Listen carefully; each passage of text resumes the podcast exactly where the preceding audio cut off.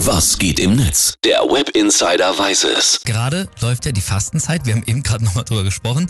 Viele machen mit, 40 Tage mal auf irgendwas verzichten.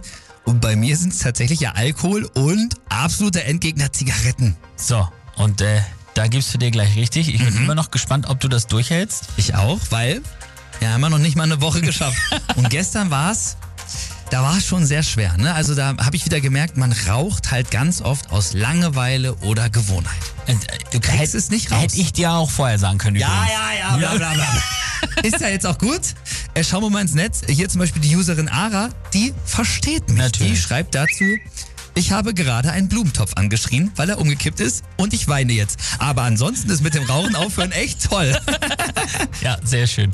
Alkohol wahrscheinlich ähnlich schlimm, aber auch nur am Wochenende. Stimme ich So. auch zu. Und da hilft tatsächlich der Tweet hier von Miesmuschel, also der hilft wirklich.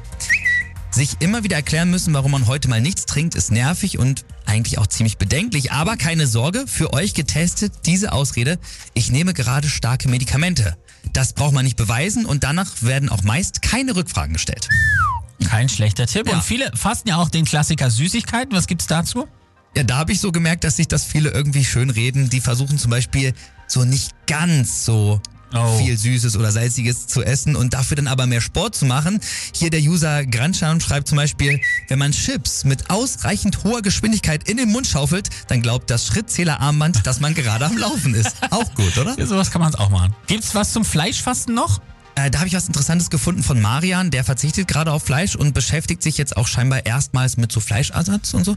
Der schreibt nämlich, warum kostet eigentlich ein Lebensmittel, auf dem vegetarisch oder pflanzlich steht, mindestens das Doppelte wie das gleiche Fleischprodukt aus von Menschen meist gequälten und zerlegten Lebewesen, die dann immer als glückliche Schweine oder fröhliche Kühe von der Verpackung grinsen. Tja, die Fastenzeit kann zu bisher ungeahnten Erkenntnissen führen. Deswegen vielleicht auch am besten so, wie es der User Fridolin hier schreibt.